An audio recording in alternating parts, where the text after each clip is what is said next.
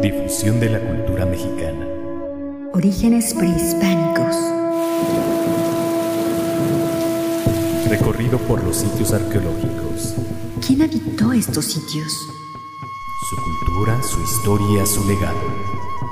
¿Escuchas? El Chichimeco. Shani Radio. Buenas tardes, les habla el Chichimeco desde Shakni Radio. Y seguimos con el mito relatado en la historia de los mexicanos por sus pinturas. En el programa anterior narré la creación de las cosas, las aventuras de los héroes y los cuatro soles anteriores a la era actual. Un año después de la creación de aquel último sol, y trece años después del diluvio, Camaxtle, uno de los cuatro dioses, fue al octavo cielo y creó cuatro hombres y una mujer para que diesen guerra y hubiese corazones para el sol y sangre que pudiera beber. Hechos estos cinco humanos, cayeron en el agua y volvieron al cielo, y como cayeron y no hubo guerra, el siguiente año Camash le tomó un bastón y dio con él a una peña, y de ahí salieron los cuatrocientos chichimecas. Y este dicen que fue el principio de los chichimecas a quienes decimos otomíes, que en lengua de España quiere decir serranos, y esto, como adelante se dirá, eran los pobladores de esta tierra antes de que los mexicanos viniesen a conquistar y poblar. Y en los once años siguientes, Camaxtle hizo penitencia tomando las púas de maguey y sacándose sangre de la lengua y orejas, y por eso acostumbraban realizar este sacrificio. La finalidad de aquellas ofrendas era que bajasen sus cinco hijos creados y dieran guerra a los chichimecas, para que el sol tuviese algo que comer. Los hijos de Camaxtle les prepararon una emboscada ocultándose en la copa de un gran árbol, y al bajar les dieron una cruenta batalla de la que solo lograron sobrevivir tres personajes, Shugnel y Mimich, ambos chichimecas, y Camaxtle, quien se había visto envuelto en aquella contienda. Cuatro años después, Camaxtle junto a algunos chichimecas, ahí en el pueblo de Cuitláhuac, vieron aparecer un venado de dos cabezas, y Camaxtle les ordenó que lo tuviesen por Dios, y a este venado se le ofrendaban conejos, culebras y mariposas. Aquel ser bicéfalo era la diosa Itzpapalot, la mariposa de obsidiana. Llevando a cuestas aquel venado, Camaxtle realizó una gran cantidad de conquistas, hasta que un día, andando por la sierra, se encontró con una pariente de Tezcatlipoca, quien pronosticó que habría de perder en su próxima batalla y su venado habría de ser confiscado. De aquella mujer habría de nacer Seacat Topilzin Quetzalcoatl, quien fue el primer señor de Tolan de Tolanch Cocotitlan, actualmente Tula Hidalgo. De Quetzalcoatl se dice que vivió 117 años hasta que Tezcatlipoca se apareció y dijo que habría de irse a un lugar que se llama Tlapalan, cerca de Honduras, sitio en el cual fue reverenciado como un dios. En su exilio pasó por la ciudad de Chololan, por Coscatlán y Zempoala, sitios en donde dejó algo de su descendencia y algunos de los toltecas que le seguían desde su antigua capital.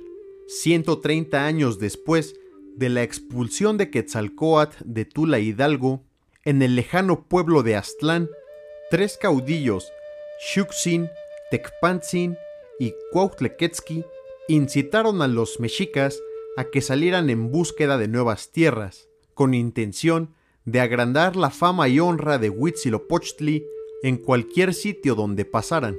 Según esta historia, junto a los mexicas venían los colguas trayendo consigo al dios Sinteot, los xochimilcas con la diosa Cihuacóatl Quilastli, los cuitlahuaques con su dios Amimit, que era uno de los tantos hijos de Mixcoat, los de Mixquic, que traían consigo a Quetzalcoatl, los de Chalco, trayendo consigo a Tezcatlipoca, los de Tlacopan, Coyoacán y Azcapotzalco, en conjunto se nombraban tepanecas, y estos tres pueblos traían por dios a Otontecuhtli, que no es otro que una de las deidades del fuego.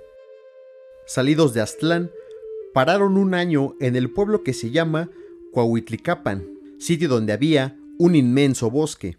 A 13 años de su salida de Aztlán, finalmente llegaron al Chicomostoc, donde nacieron Tlacochquen, Mazamoyahual y Minacasiguat, quien habrían de ser los nuevos caudillos de aquel largo grupo de migrantes. A 24 años de haber salido de Aztlán, habrían de llegar al pueblo de Coatepec, cercano a la antigua capital y asiento del soberano Topilzin Quetzalcoatl.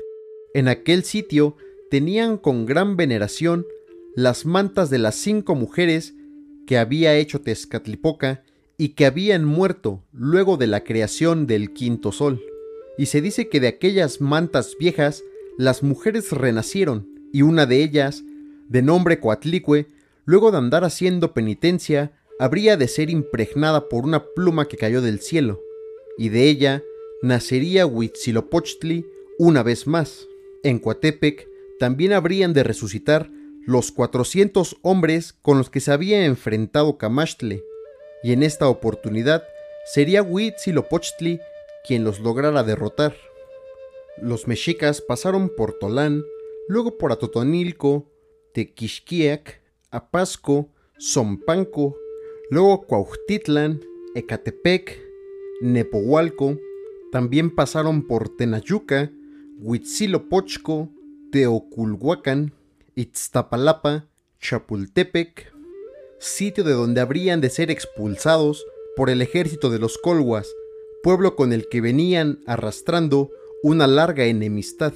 Viéndose obligados a huir a las tierras de Tizapan, desde ahí los mexicas tratarían de someterse al señor de Colhuacan, nombrado Achitomet, quien otorga a una de sus hijas en matrimonio, desconociendo que esta hija suya estaba destinada a ser sacrificada en una fiesta a la diosa Tosi, sacrificio que les habría de condenar a vagar nuevamente en búsqueda de alguna tierra donde poblar. Y vagando ya sin esperanzas, muy cerca del barrio de Tlatelolco, dicen que Huitzilopochtli se le apareció en sueños a uno de los caudillos de nombre Tenoch, el cual le guió a un islote despoblado y les ordenó que ahí habrían de fundar México Tenochtitlan. El texto original de la historia de los mexicanos por sus pinturas describe muchos más sitios y sucesos relevantes. Una parte del relato coincide con otras narraciones recopiladas por otros frailes y en algunos apartados específicos llega a ser un relato verdaderamente único. Sin podernos fiar de la veracidad de aquellos relatos, este texto es un testimonio invaluable de las creencias de los antiguos nahuas. ¿Quieres escuchar más historias similares? No te olvides de sintonizar Shakni Radio todos los martes y jueves en torno de las 8 de la noche. Yo soy el Chichimeco y te espero en una próxima emisión. El Chichimeco. Shani Radio.